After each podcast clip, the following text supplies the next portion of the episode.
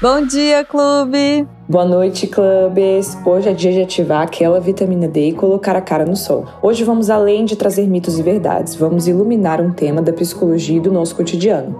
Eu sou Jéssica Soares, psicóloga. E eu sou Luísa Franco, psicóloga. Se você quiser fazer parte dessa comunidade de sentimentais, basta seguir a gente lá no Instagram, no arroba Clube Sentimental.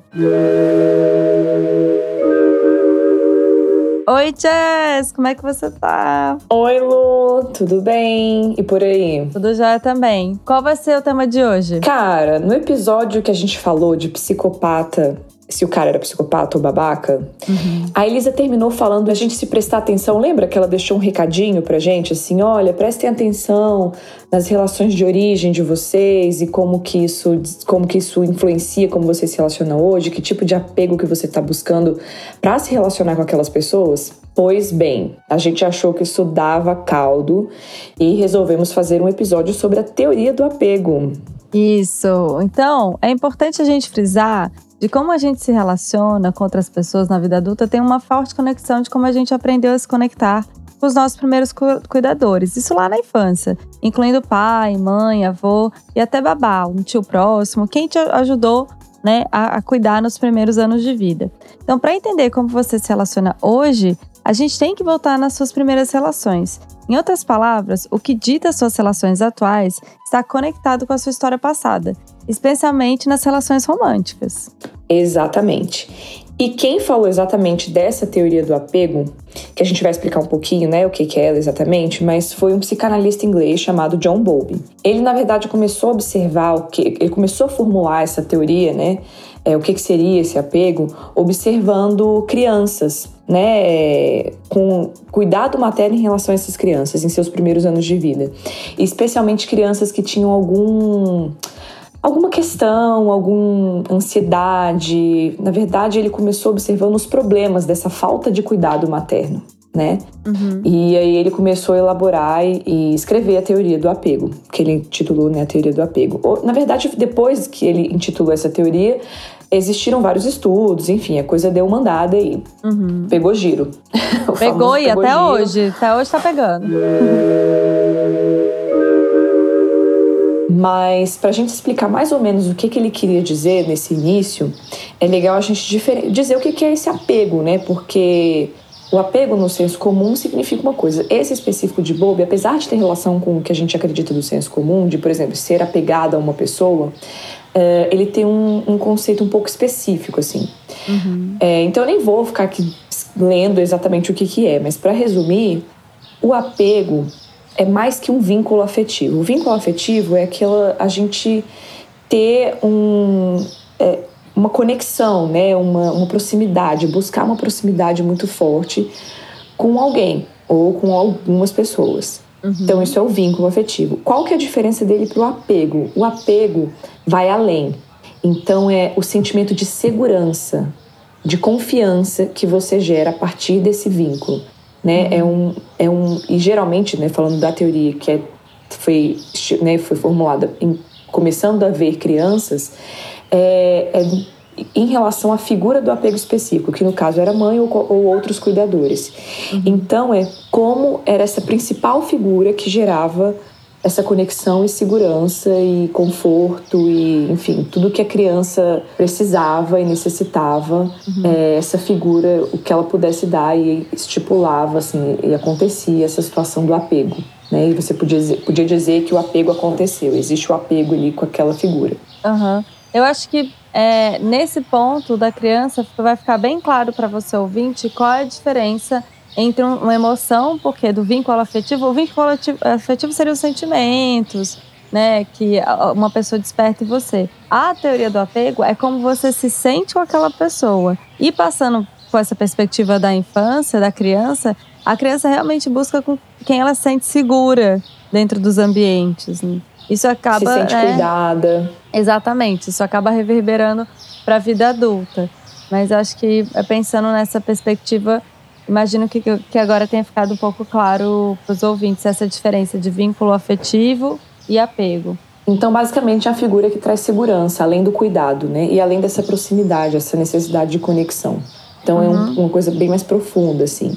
E aí a gente tem alguns conceitos que acabaram surgindo a partir dessa teoria. Por exemplo, comportamentos de apego. Então, o que, que são esses comportamentos? São algumas condutas inatas, né? Ou seja, a pessoa nasce com isso, instintivas, que uhum. promovem a manutenção ou o estabelecimento da proximidade com a principal figura de cuidado. Então, são comportamentos que a criança tem para que ela continue vivendo aquela relação de apego. Né? Então, tudo que é gerado ali entre aquelas duas pessoas, uhum. é, os comportamentos que acabam acontecendo ali nessa relação de apego. Então, basicamente, esses são os comportamentos. A partir disso, a partir de um sistema de comportamentos, né, um conjunto de comportamentos complexos que acaba acontecendo dentro dessa relação de apego, é, acaba acontecendo os modelos de funcionamento que eles chamam. Tem vários nomes, mas na verdade a gente vai simplificar aqui como esses esse working models que eles chamam, né, esses modelos uhum. de funcionamento. Ele é bem complexo também, mas eu vou tentar resumir o que, que são esses modelos. A criança ela constrói, ela vai vivendo aquela relação e vai tendo vários comportamentos em relação àquela figura do apego. A partir daí, ela cria um modelo representacional do que ela é. Ou seja, a partir dessa relação, ela constrói quem ela é e como ela se relaciona com as pessoas.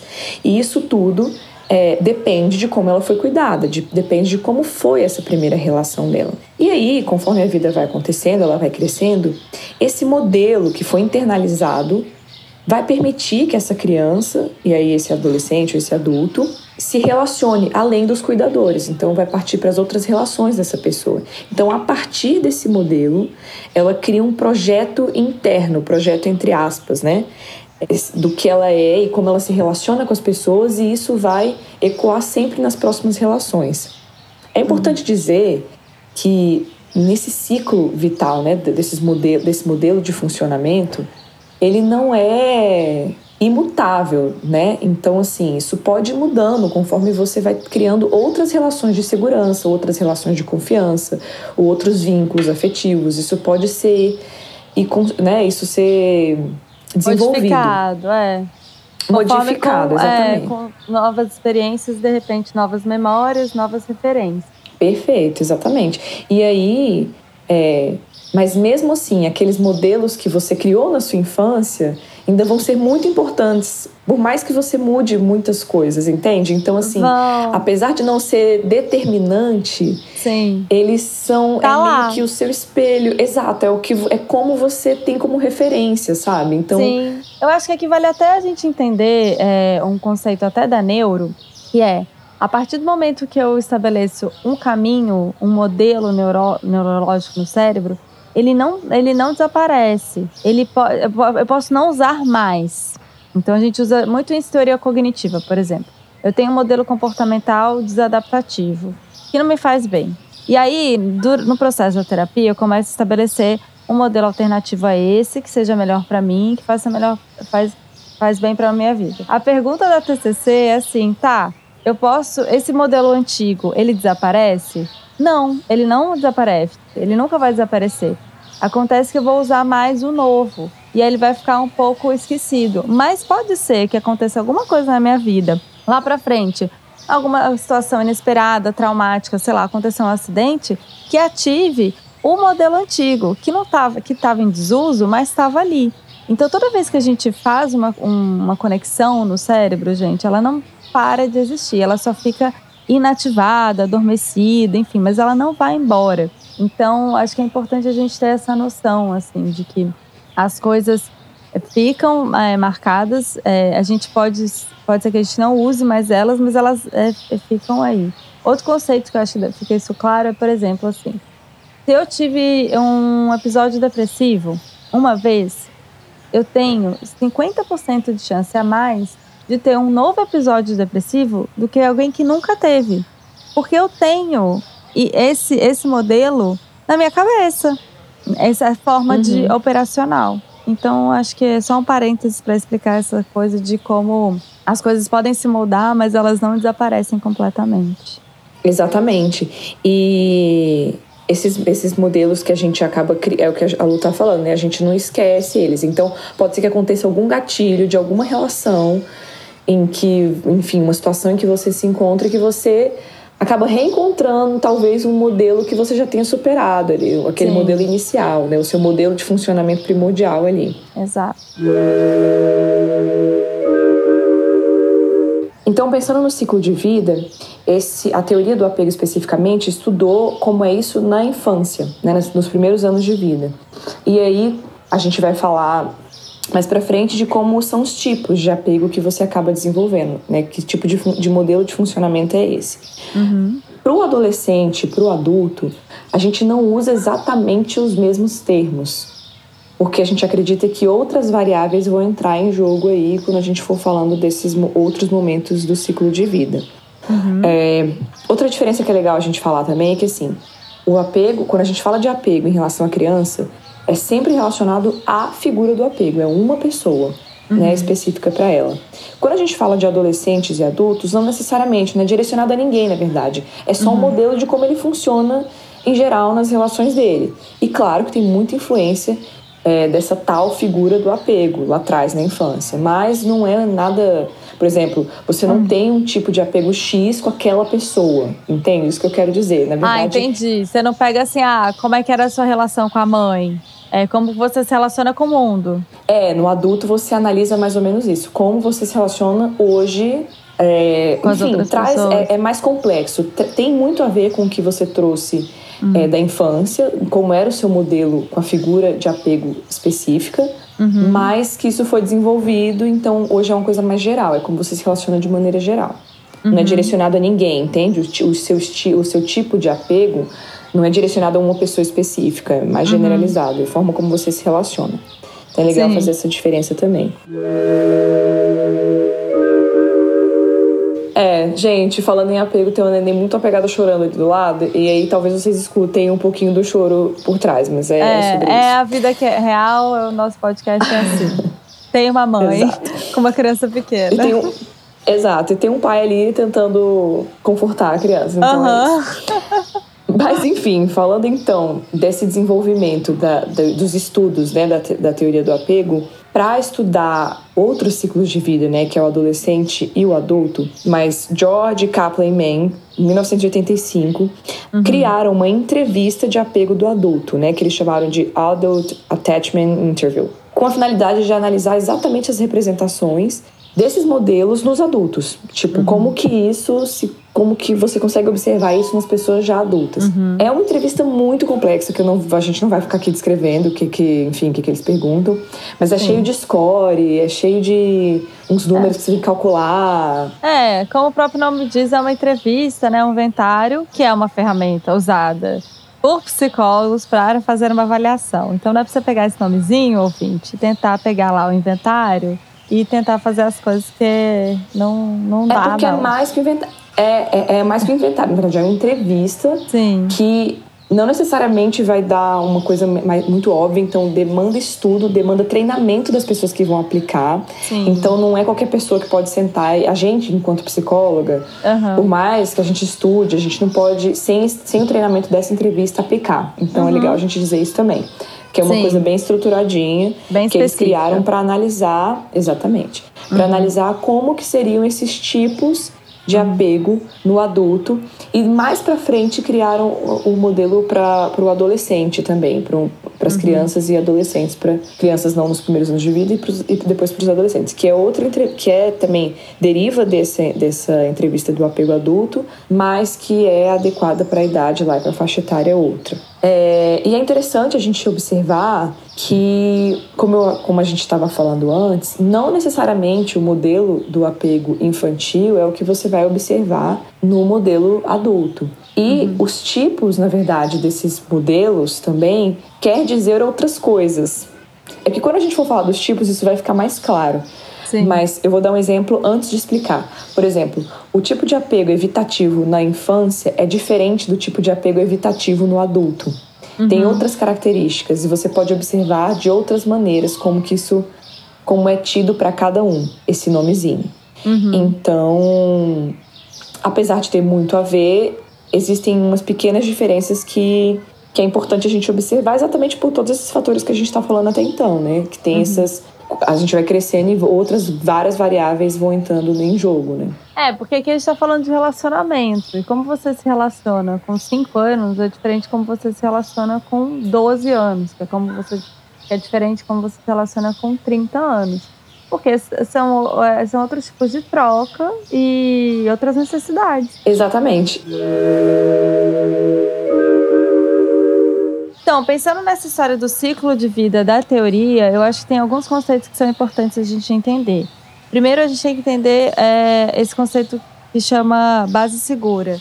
E no contexto da teoria do apego, ela se refere à confiança que o indivíduo tem numa figura particular. Então, assim, nessa história que a gente falou, né, da importância, como a Jess falou, assim, da criança elege uma pessoa ou mais pessoas em que ela se sente protegida, apoiada, e, e aí vai. E é importante, na teoria do Bowlby, ele observou é, as seguintes fases, assim, conforme o desenvolvimento mesmo. Tem a fase do pré-apego, que ela acontece do zero, é, de zero a seis semanas, que o bebê prefere é, estímulos humanos, então mexer no rosto do bebê é legal. Ele não reconhece ainda a figura do cuidador, porque ele nem se reconhece, né? Ainda tem, ainda acha que ele e a mãe são uma coisa só.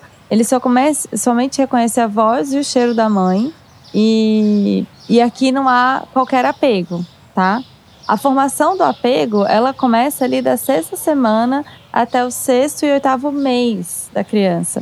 Então, ele, é, a criança vai preferir pessoas com as quais ela está familiariza, familiarizada, é, ela recusa muitas vezes os estranhos, ela possui é, uma, uma pessoa privilegiada, então tem a ver com a interação com a mãe, né, com sorriso, com choro produzindo vocalizações diferenciadas na presença dessa pessoa que ela elegeu. E aí a gente fala da figura materna, gente, mas pode ser uma figura paterna também, depende do, do contexto, né, e da dinâmica familiar. O apego bem definido, ele já vai acontecer ali entre a sexta, entre o sexto e o oitavo mês até os 18 meses. E aí, quando a figura do apego é, se afasta, se produz a ansiedade da, da separação. É aí que também começam alguns babados disfuncionais, né, Jess? Quando a, a, a ideia da insegurança por falta daquela figura começa a, a acontecer. Então, então tem o medo desconhecido, então tende, tende a buscar é, refúgio no, na figura do apego. Então,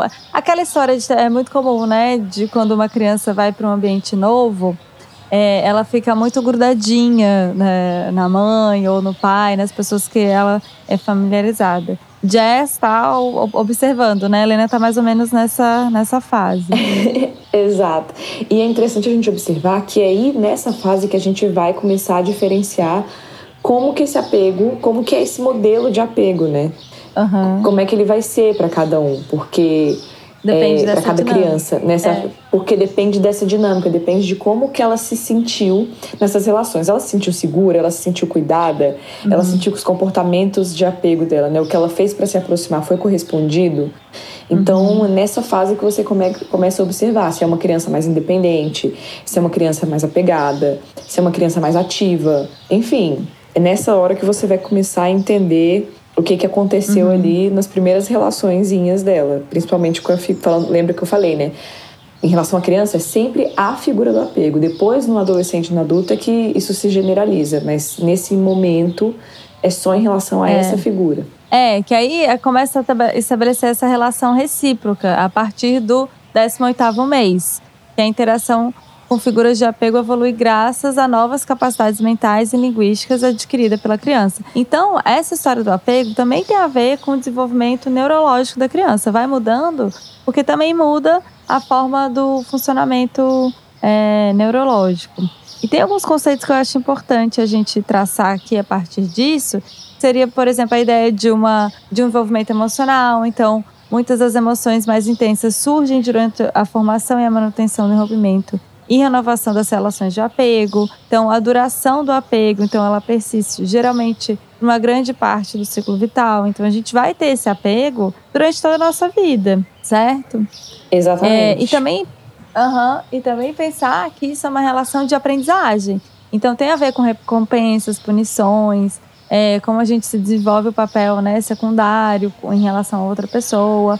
O, o, o apego também pode se desenvolver apesar das repetidas punições, por exemplo, de uma figura de apego. No contexto, a gente está falando.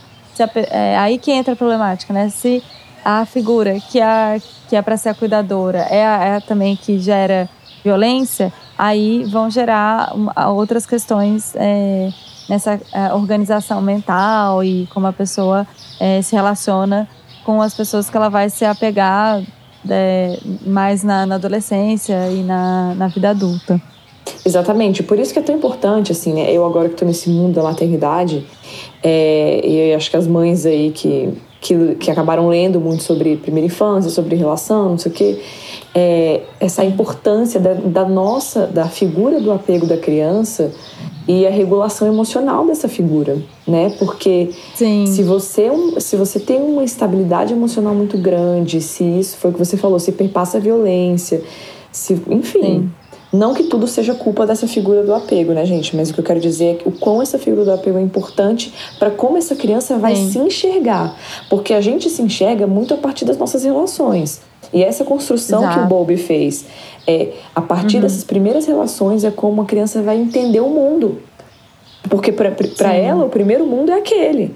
Então, é como ela uhum. vai enxergar o mundo, como ela vai se comportar no mundo. E isso tem a ver com a sua autoimagem, tem a ver com como você se enxerga.